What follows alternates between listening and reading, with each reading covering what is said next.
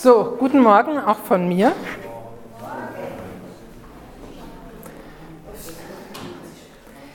In der Zeit, seit das Leben wieder irgendwie läuft, habe ich eine Form von Erschöpfung wahrgenommen, der mir, die mir auch von anderen bestätigt wurde. Ich erinnere mich zwar, dass ich im ersten Lockdown dachte, dass es mir gut tut, dass Dinge sich verlangsamten, aber irgendwann blieb Erschöpfung. Ich weiß nicht, ob diese Zeit so viel Kraft geraubt hat oder ich durch die Änderungen in unserem Leben stärker wahrnehme, dass da eigentlich ein Bedarf nach Hilfe ist. Vielleicht hilft es uns daher, einen Blick auf ein Plakat zu nehmen, was du bestimmt auch gut kennst. Das hängt in manchen Betrieben und es geht da um Erste Hilfe für medizinische Notfälle. Wer weiß, ob uns das nicht auch in unserem sonstigen Leben weiterhilft. Das Gesetz schreibt vor, dass es in Betrieben gut sichtbar ausgehängt ist. Und da verbindet sich in Deutschland mit der ersten Hilfe links oben dieses Zeichen. Und es ist das Zeichen des Kreuzes. In der Bibel verbindet sich das Zeichen des Kreuzes mit Jesus, der aktiv das Urteil zum Tod stellvertretend für uns getragen hat. Somit erscheint es mir wichtig, Gott, Jesus und den Heiligen Geist in unsere Situation von äußerer oder innerer Erschöpfung, in Krankheit oder ähnliche Bedürftigkeit mit reinzunehmen. Und dazu passten ja auch die Lieder, die wir gesungen haben, wirklich gut. Jesus, zu dir kann ich so kommen, wie ich bin oder mein Fundament bist du. Und ich stelle fest, auch schon Menschen in der Bibel werden nicht als Übermenschen und Helden beschrieben, sondern ganz menschlich. Sie haben ähnliche Erfahrungen gemacht. Und dann betet David in Psalm 6, Vers 3. Hab Erbarmen, Herr, mir ist so elend. Heile mich, Herr. Ich habe keine Kraft mehr in meinen Gliedern. Oder ich bin am Ende meiner Kraft.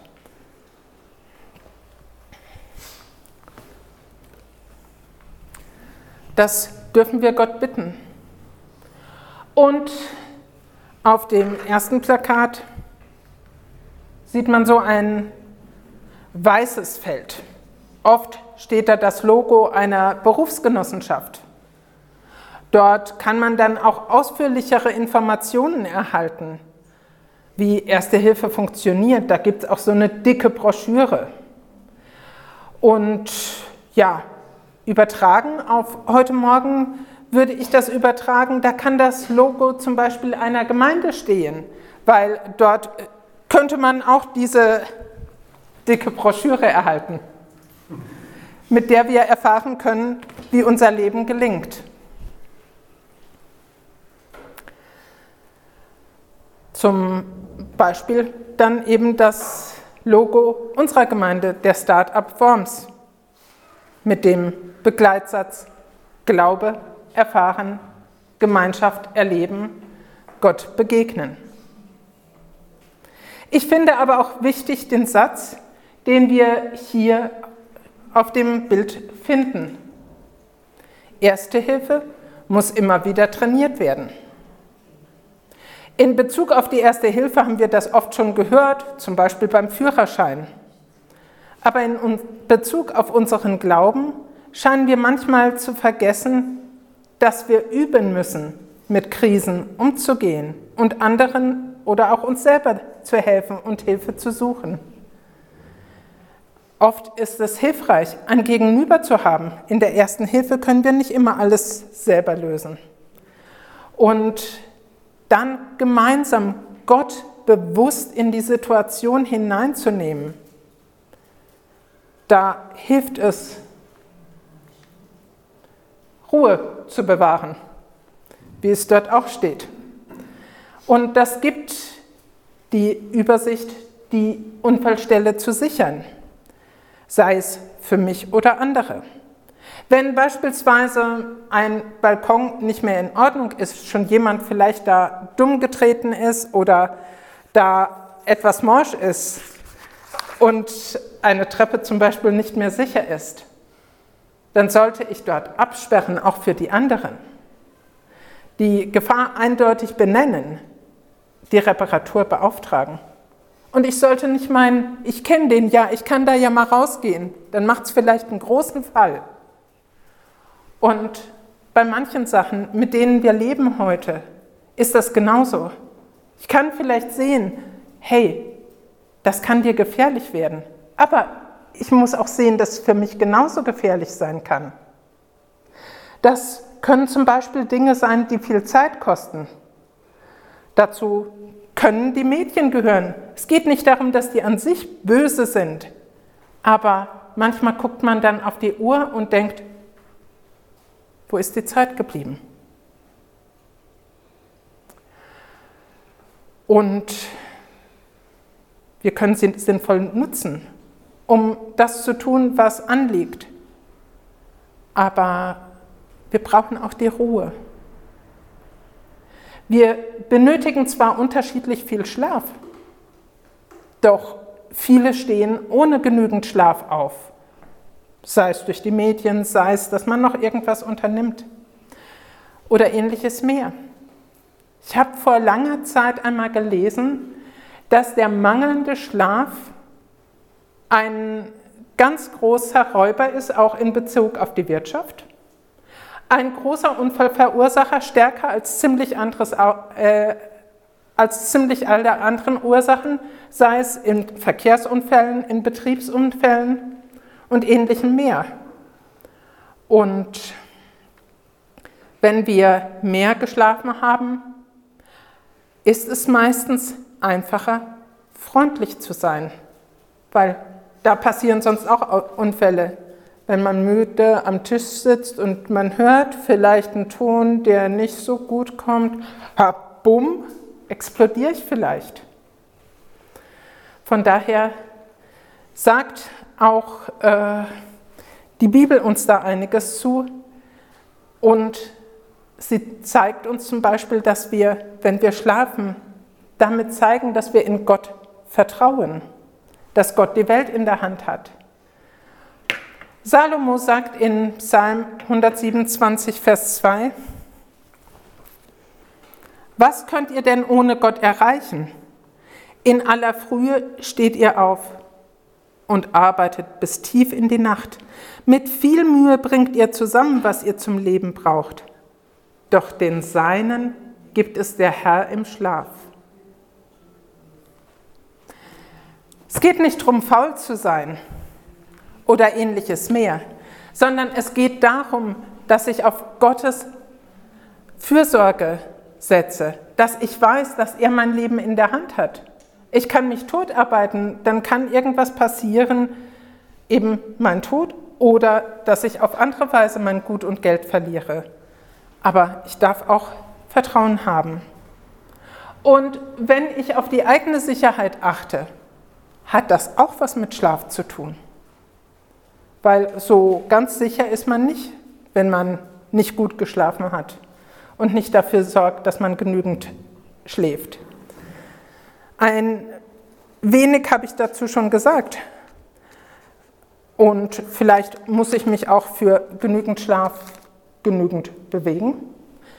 Manchmal muss ich mich entscheiden, auch Orte und Menschen aufzusuchen, an denen ich mich anders verhalte äh, nicht aufzusuchen, an denen ich mich anders verhalte, als ich es will. Psalm 1 finden wir, wie glücklich ist der Mensch, der sich nicht verführen lässt von denen, die Gottes Gebote missachten, der nicht dem Beispiel gewissenloser Sünder folgt und nicht herumsitzt mit Leuten, denen nichts Heiliges ist. Oder in einer anderen Übersetzung heißt es, der nicht dort sitzt, wo die Spötter sitzen. Wie schnell passiert es, wenn andere Menschen bös über andere reden oder auch über Gott spotten, dass man still ist, vielleicht sogar irgendwas mitsagt, um nicht alleine dort zu stehen? Ich muss also aufpassen, wo gerate ich in Gefahr, meinen Glauben beziehungsweise sogar über Jesus selbst in einer Weise zu reden, über die Gott traurig ist. Was für Ohrwürmer lasse ich zu, beziehungsweise was spiele ich dagegen an? Auch über die Musik kann ich mit Gott im Gespräch bleiben. Und ich weiß, das ist für viele von uns eine großartige Möglichkeit, mit Gott im Gespräch zu bleiben. Somit kann ich den, der Hilfe braucht, oder auch mich selbst aus manchem herausbewegen. Ich hörte auch vor 14 Tagen sehr engagierte Worte einer anwesenden Person, die zu einer anderen sagte, geh nicht mehr dahin, das ist eine Gefahr für dich und dein Leben. Ich fand, das hat mich berührt, dass jemand klare Worte sagt. Und manchmal sind wir uns diese klaren Worte schuldig, weil wir nicht, selber nicht sehen, in welche Gefahr wir laufen. Eigene Sicherheit beachten bedeutet dabei, auf die eigenen Grenzen auch zu achten. Im Korintherbrief spricht Paulus von einer Spendenaktion für die verarmte Gemeinde in Jerusalem. Und da schreibt er, bringt die begonnene Spendenaktion zu einem guten Ende und bleibt nicht nur bei guten Vorsätzen. Natürlich immer dementsprechend, was ihr habt. Ihr sollt nicht Selbstmangel haben, damit den anderen geholfen wird. Vielmehr soll es zu einem Ausgleich kommen. Wenn wir äh, in einer Situation, wo wir ähm, sind, darauf achten, Gott trotzdem zu ehren, auch mit einem, unserem Geld, ist das wichtig. Für uns persönlich war das etwas, womit wir aufgewachsen sind, immer den Zehnten zu geben. Das haben wir auch gemacht in der Zeit, wo unser Bauträger Konkurs ging. Und dann kam Stefans Vater zu uns und ermutigte uns mit diesem Bibelvers und sagte, hey, ihr dürft geben entsprechend dem, was ihr habt. Wenn ihr selber nichts mehr zu essen habt, dürft ihr etwas weniger geben. Das sagt sogar die Bibel. Und ich dachte, wow, das habe ich noch nie wahrgenommen. Und wie viel man von seinen Einkommen abgibt, muss man sicherlich nicht ausdiskutieren. Es gibt die einen, die da Diskussionen anfangen über Brutto oder Netto oder sonst was. Aber was wir abgeben von unserem Geld, zeigt, wie wichtig uns Gott ist oder auch nicht. Weil wenn wir Freunde haben, für die geben wir auch Geld aus. Ist Gott an dieser Stelle unser Freund? Paulus schreibt, Gott hat euch frei gemacht, damit ihr ihm gehört. Lebt darum so, dass ihr ihm mit eurem Körper Ehre bereitet. Und während ich das schrieb, hatte ich Musik angemacht und höre, ich werde deinen Sieg sehen in den Kriegen oder in den Schlachten, die ich zu kämpfen habe. Und dann heißt es, einen Notruf absetzen. Die Rufnummer, kennt ihr die? 5015. Das habe ich als Kind gelernt und ich habe jetzt auch danach geschaut. Ich möchte euch diese Rufnummer verdeutlichen. Es gibt 150 Psalmen und wenn man dann in Psalm 50, Vers 15 schaut, dann findet man dort den Vers, bist du in Not, so rufe mich zur Hilfe. Ich werde dir helfen und du wirst mich preisen. Oder in anderer Übersetzung, rufe mich an in der Not, so will ich dich erretten und du sollst mich preisen. Ich glaube, wenn wir solche Fragen bei dem Notruf, wie sie dort sind, äh, sehen, kann uns das helfen, auch mit Gott ins Gespräch zu sein, kommen. Wenn wir ihm erzählen, was war da, wo war das? Und was ist da geschehen? Wie viele Verletzte gab es? Es gibt ja auch Verletzte durch böse Worte zum Beispiel oder etwas, was mich gekränkt hat. Und was ist da genauso passiert? Es geht nicht darum, dass Gott das nicht weiß, sondern es geht darum, dass ich anfange, es auszusprechen. Michael, wenn dein Kind nur vor dich kommt, gibst du ihm dann immer alles? Nö. Nicht? Was wünschst du dir? Dass er mit mir spricht, mhm. was mir auf dem Herzen liegt. Genau. Und Gott wünscht sich das auch, dass wir mit ihm ins Gespräch kommen. Und Gott wünscht sich das zum einen wegen der Beziehung, aber auch um unserer Willen. Weil wenn wir nicht mit ihm ins Gespräch kommen, verschließen wir uns. Und er möchte, dass wir uns öffnen zu ihm und zu unseren Mitmenschen. Und dann ist es wichtig, auf seine Rückfragen zu hören, auf das, was er uns zu sagen hat. Und das kann uns da erheblich weiterhelfen, was er da zu sagen hat, ob er uns tröstet, ob er uns korrigiert, ob er uns jemanden sagt, dem wir helfen müssen oder wie wir ihm helfen müssen oder was auch immer. Wir werden das sehen. Und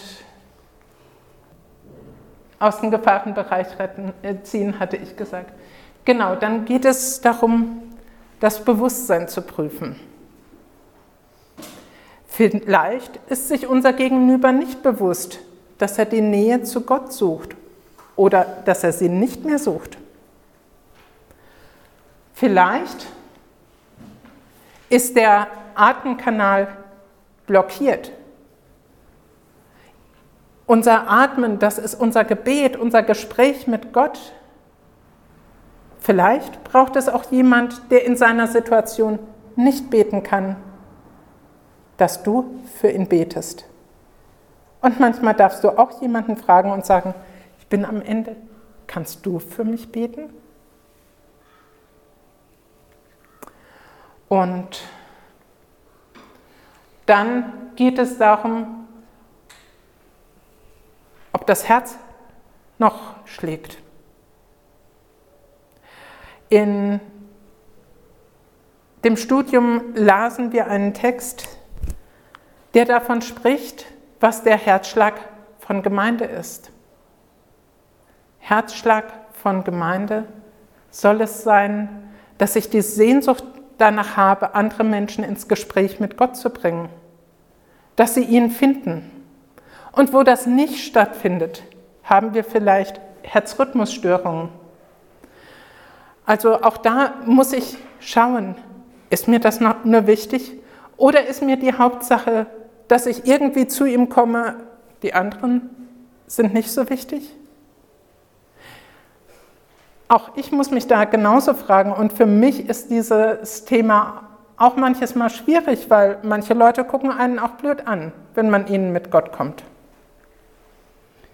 Situationsgerecht helfen. Dazu fällt mir das Wort Jesu ein. Weinet mit den Weinenden, freut euch mit den Fröhlichen. Und derjenige, der nur ein kleines Leid hat, der braucht vielleicht auch nur eine kleine Zuwendung. Aber der andere braucht vielleicht viel mehr. Und Michael, du hast es vorhin schon so gut gesagt. Manchmal ist es der freundliche Gruß. Ich habe äh, eine Art Zahnarztphobie. Ich war diese Woche zur Zahnreinigung und die Fachkraft weiß davon, dass ich wahnsinnige Probleme habe. Spürte zwischendurch, wie sie einfach die Hand auf meinen Arm legte und ich sagte nachher, ich bin so dankbar, sie zu haben. Und sie sagte, wow, das war mir jetzt total wichtig und wir haben beide was ganz Wertvolles aus der Situation mitbekommen weil ihre Hand war für mich in dem Moment das, was ich brauchte. Oder gestern früh sitze ich da und denke, ich brauche Schmerzmittel. Und dann kommt Lina und massiert mich und ich merke, es wird besser, ich brauche keine mehr. An solchen Stellen erfahren wir Gott durch Menschen, manchmal sogar durch Menschen, die ihn gar nicht wirklich kennen. Paulus sendet einen Mitarbeiter zu den Ephesern, damit sie erfahren, wie es dort steht. wo Paulus ist, und außerdem soll er die Epheser ermutigen. Er hat die Menschen dort zur Korrektur einer fehlgeleiteten Person aufgerufen und nun sollen sie ihm vergeben. Und warum sollen sie ihm vergeben? Das eine ist um des Vergebens willen und hier steht, als er sagt, ich schicke ihn eben deshalb zu euch, damit er euch von mir berichtet und euch wieder Mut macht. Und dann sagt er, ihr sollt diesem Menschen vergeben, damit er nicht verzweifelt. Korrektur ist wichtig. Ich muss aber auch wieder aufbauen, da wo ich korrigiert habe. Ich hörte von einem Besucher in einem anderen Land, dass die Gemeinde jemandem gesagt hat, hey, im Moment halte dich mal zurück, da ist was nicht gut gewesen in deinem Leben. Und dann haben sie diese Person wieder aufgenommen. Und dann stand der Pastor kurz da und sagte, ja, es ist alles wieder gut. Und dann sagt er, und Gemeinde, wie guckt ihr den an? Geht mal in euch. Auch da ist Schuld, wenn ihr den schräg anschaut. Damit so jemand nicht verzweifelt und wieder voll dabei ist. Wie man mit sowas umgeht, mag unterschiedlich sein, aber auch sich selber zu hinterfragen, wie gehe ich mit jemandem um, der etwas gemacht hat, wo ich Schwierigkeiten mit habe. Ein Hilfebedürftiger soll in die stabile Seitenlage gelegt werden und man lernt im Erste-Hilfe-Kurs, man geht da nicht weg. Ganz, ganz wichtig. Und das ist auch bei jemandem, der in Not geraten ist, wichtig. Dadurch unterstützt man ihn und macht ihn weniger angreifbar. Und dazu schreibt die Bibel, und das ist nicht nur für irgendwelche Trauungen, weil dafür ist es eigentlich gar nicht geschrieben. Ein einzelner Mensch kann leicht überwältigt werden, aber zwei wehren den Überfall ab. Noch besser sind drei. Es heißt ja, ein Seil aus drei Schnüren reißt nicht so schnell. Und das kann eben auch heißen, dass nicht nur wir zwei zusammen sind, das kann heißen, dass wir weitere Menschen mit reinnehmen, die auch für uns beten. Und das heißt vor allen Dingen, Gott mit reinzunehmen. In diesen genannten Tätigkeiten seht ihr auch wieder dieses Telefon, um unseren Notruf abzusetzen und Gott in die Situation zu holen. Wenn das nur einmal da oben stehen würde, würden wir das vielleicht vergessen. Aber es ist ganz, ganz wichtig, nicht nur auf unsere Kraft zu vertrauen, sondern ihn mit reinzunehmen. Und andere, die uns unterstützen können und darin Fachleute sind unter Umständen. Weil da gibt es Fachleute, die vielleicht jemanden holen können, die unterstützen mit Materialien, die einen Raum wissen, wo jemand geschützt ist, wo jemand vielleicht eine Zeit lang woanders leben kann, als dort, wo es ihm nicht gut geht. Und die dann auch Informationen weitergeben. Du bist berufen, als erstes zu helfen. Aber du musst damit nicht alleine bleiben. Du hast Unterstützung. Deswegen darfst du helfen lernen. Und ihr seht, da oben ist jetzt das Logo unserer Gemeinde. Wir wollen auch als Gemeinde da zusammenhalten und zusammenstehen, wenn jemand in Not ist und uns gegenseitig ermutigen. Ermutigen, vielleicht genügend zu schlafen. Ermutigen, da wo jemand verzweifelt ist. Da wo jemand vielleicht eine Entscheidung offen hat und die vor sich herschiebt, weil er sich alleine nicht traut. Und als ich heute Morgen dann das Schlafzimmer verließ, sah ich an unserem, unserer Wand diesen Vers und ich dachte, ja, der passt. Was steht da?